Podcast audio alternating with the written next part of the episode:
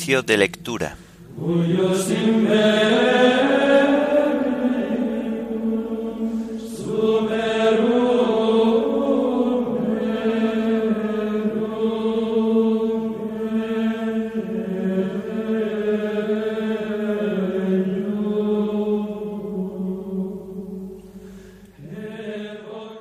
Himno de laudes. Señor de nuestras horas. Antífonas y salmos del martes de la cuarta semana del Salterio. Lecturas y oración final propias del martes de la duodécima semana del tiempo ordinario.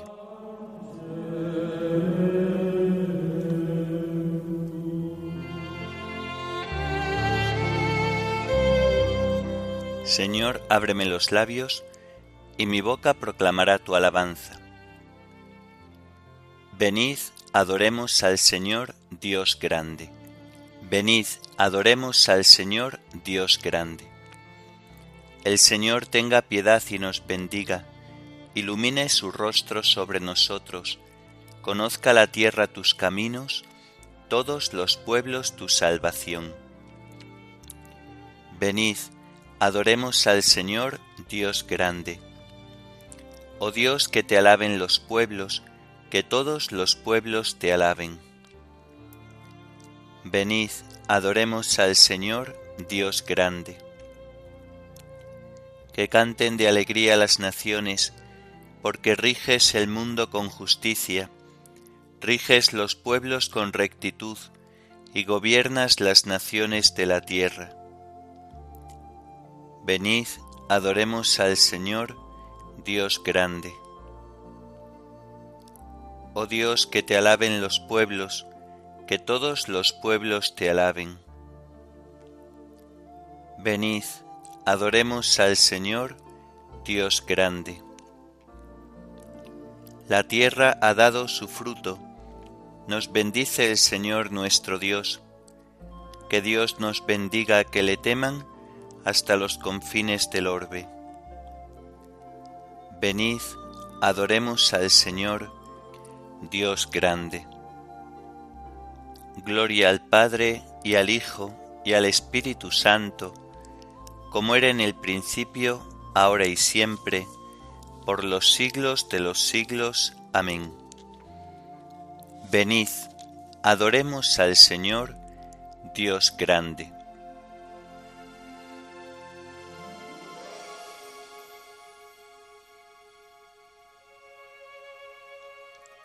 Señor de nuestras horas, origen, Padre, dueño, que con el sueño alivias y en la tregua de un sueño tu escala tiendes a Jacob. Al filo de los gallos en guardia labradora, despiertan en los montes los fuegos de la aurora, y de tus manos sube el sol incendia el cielo en sombras el astro matutino, y el que pecó en tinieblas recobra su camino en la inocencia de la luz. Convoca brazo y remo la voz de la marea, y llora Pedro, el duro patrón de Galilea, cimiento y roca de Jesús. El gallo nos increpa, su canto al sol dispara, desvela al soñoliento, y al que pecó lo encara con el fulgor de la verdad. A su gozosa alerta, la vida se hace fuerte, renace la esperanza, da un paso atrás la muerte, y el mundo sabe a pan y a hogar. Del seno de la tierra convocas a tu y el universo entero, recién amanecido, encuentra en Cristo su esplendor. Él es la piedra viva donde se asienta el mundo, la imagen que lo ordena, su impulso más profundo hacia la nueva creación. Por Él, en cuya sangre se lavan los pecados, estamos a tus ojos recién resucitados y plenos en su plenitud. Y con el gozo nuevo de la criatura nueva, al par que el sol naciente, nuestra oración se eleva en nombre del Señor Jesús. Amén.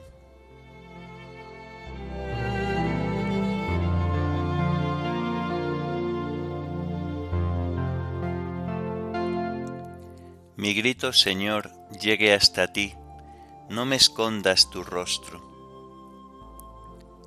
Señor, escucha mi oración, que mi grito llegue hasta ti, no me escondas tu rostro el día de la desgracia. Inclina tu oído hacia mí.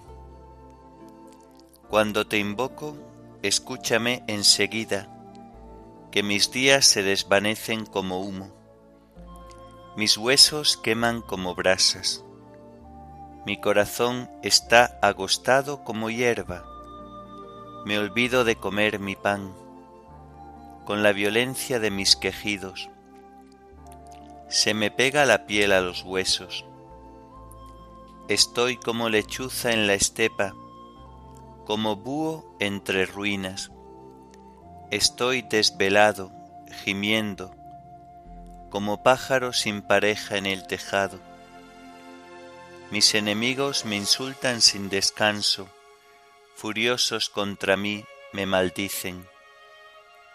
En vez de pan como ceniza, mezclo mi bebida con llanto.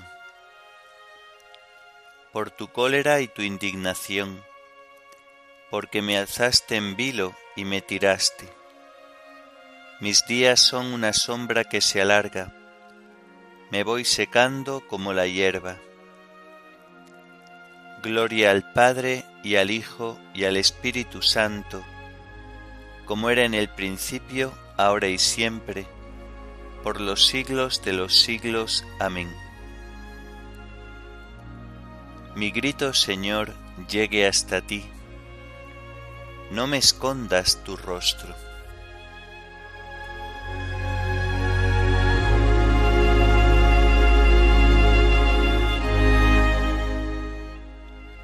Escucha, Señor, las súplicas de los indefensos. Tú, en cambio, permaneces para siempre, y tu nombre de generación en generación. Levántate y ten misericordia de Sión, que ya es hora y tiempo de misericordia. Tus siervos aman sus piedras, se compadecen de sus ruinas los gentiles temerán tu nombre, los reyes del mundo tu gloria. Cuando el Señor reconstruya Sión y aparezca en su gloria, y se vuelva a las súplicas de los indefensos, y no desprecie sus peticiones. Quede esto escrito para la generación futura, y el pueblo que será creado alabará al Señor que el Señor ha mirado desde su excelso santuario, desde el cielo se ha fijado en la tierra, para escuchar los gemidos de los cautivos y librar a los condenados a muerte, para anunciar en Sión el nombre del Señor y su alabanza en Jerusalén, cuando se reúnan unánimes los pueblos y los reyes para dar culto al Señor Gloria al Padre, y al Hijo, y al Espíritu Santo, como era en el principio, ahora y siempre, por los siglos de los siglos. Amén. Escucha, Señor, las súplicas de los indefensos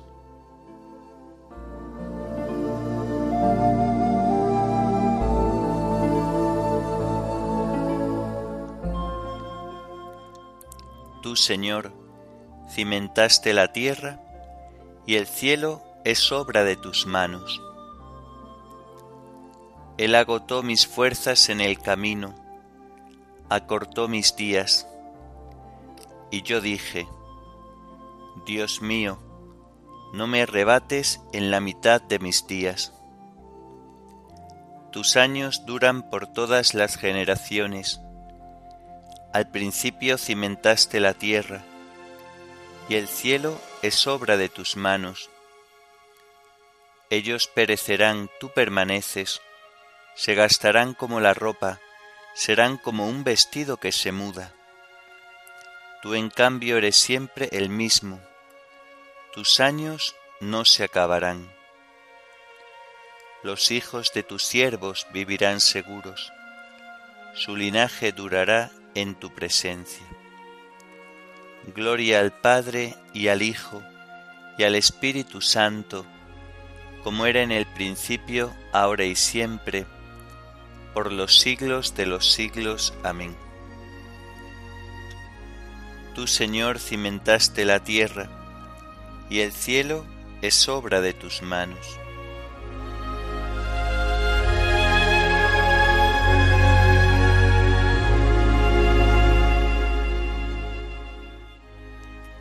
Escucha, pueblo mío, mi enseñanza.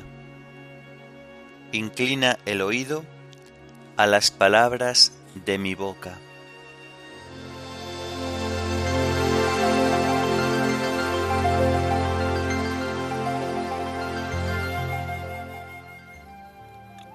Del primer libro de Samuel. En aquellos días, cuando David volvió de matar al filisteo, Abner lo llevó a presentárselo a Saúl, con la cabeza del filisteo en la mano. Saúl le preguntó, ¿De quién eres hijo muchacho? David respondió,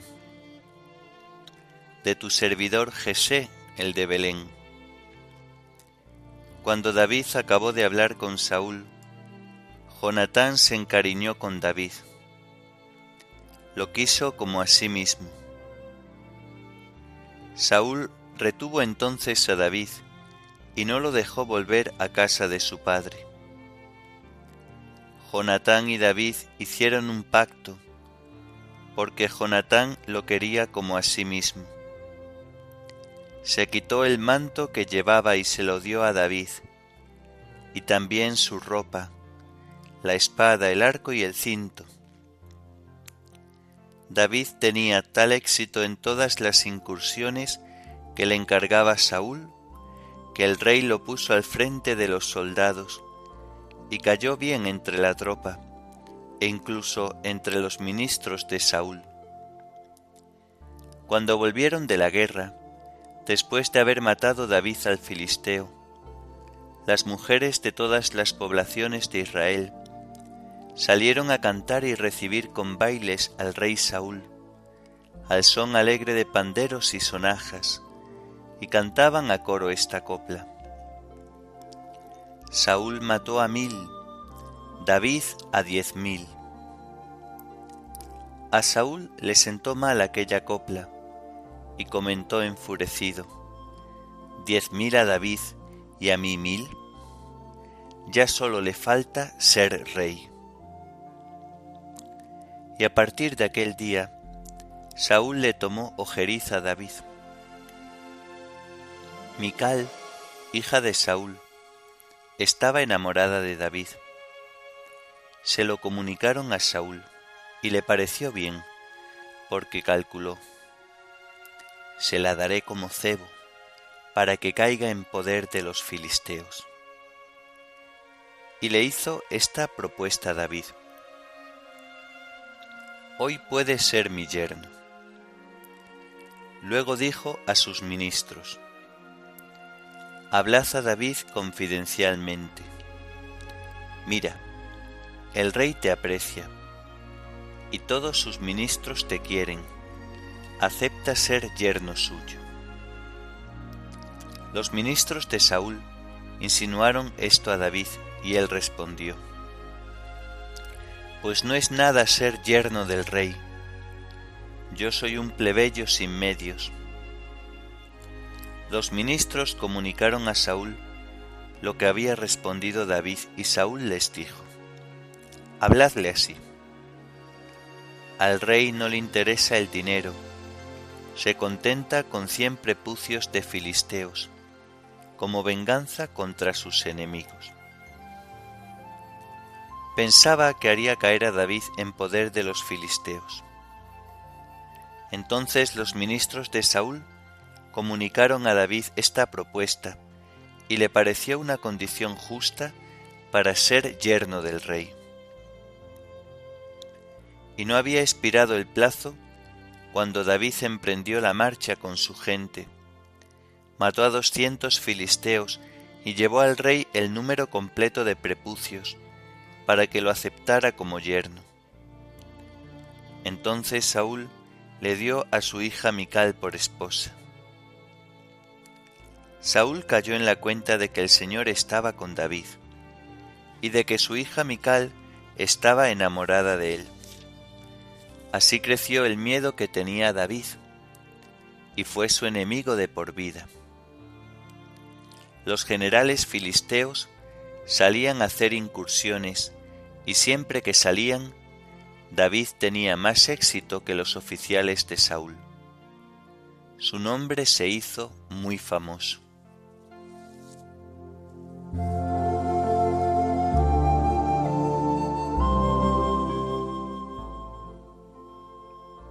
Misericordia, Dios mío, que me hostigan, me atacan y me acosan todo el día. Yo confío en ti. Misericordia, Dios mío, que me hostigan, me atacan y me acosan todo el día. Yo confío en ti. Libraste mi alma de la muerte, mis pies de la caída.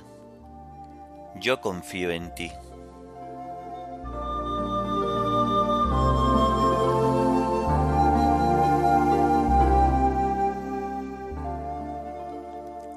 Del Tratado de San Gregorio de Nisa, obispo, sobre el perfecto modelo del cristiano. Hay tres cosas que manifiestan y distinguen la vida del cristiano. La acción, la manera de hablar y el pensamiento. De ellas ocupa el primer lugar el pensamiento. Viene en segundo lugar la manera de hablar que descubre y expresa con palabras el interior de nuestro pensamiento. En este orden de cosas, al pensamiento y a la manera de hablar sigue la acción, con la cual se pone por obra lo que antes se ha pensado. Siempre pues que nos sintamos impulsados a obrar, a pensar o a hablar, debemos procurar que todas nuestras palabras obras y pensamientos tiendan a conformarse con la norma divina del conocimiento de Cristo. De manera que no pensemos, digamos ni hagamos cosa alguna que se aparte de esta regla suprema. Todo aquel que tiene el honor de llevar el nombre de Cristo debe necesariamente examinar con diligencia sus pensamientos, palabras y obras y ver si tienden hacia Cristo o se apartan de Él. Este discernimiento puede hacerse de muchas maneras.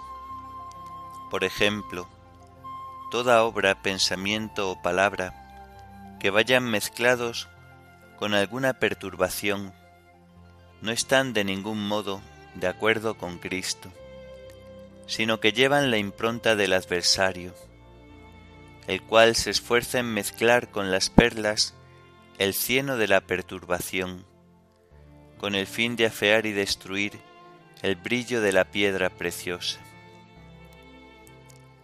Por el contrario, todo aquello que está limpio y libre de toda turbia afección, tiene por objeto al autor y príncipe de la tranquilidad, que es Cristo él es la fuente pura e incorrupta, de manera que el que bebe y recibe de Él sus impulsos y afectos internos, ofrece una semejanza con su principio y origen, como la que tiene el agua nítida del ánfora con la fuente de la que procede.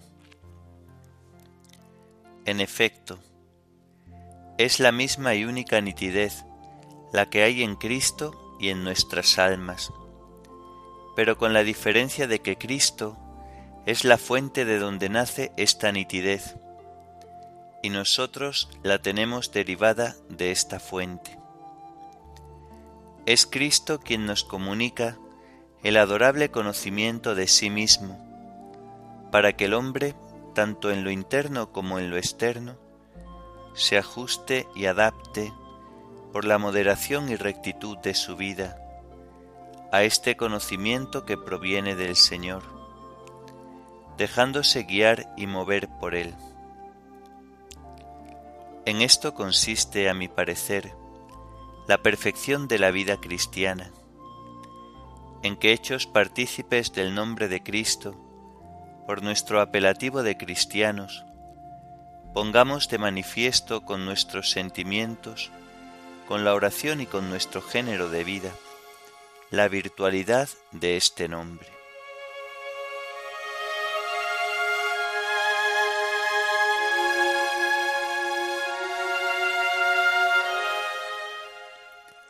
Todo lo que de palabra o de obra realicéis, sea todo en nombre del Señor Jesús todo lo que de palabra o de obra realicéis, sea todo en nombre del Señor Jesús. Ninguno de nosotros vive para sí mismo, y ninguno muere para sí mismo. Sea todo en nombre del Señor Jesús.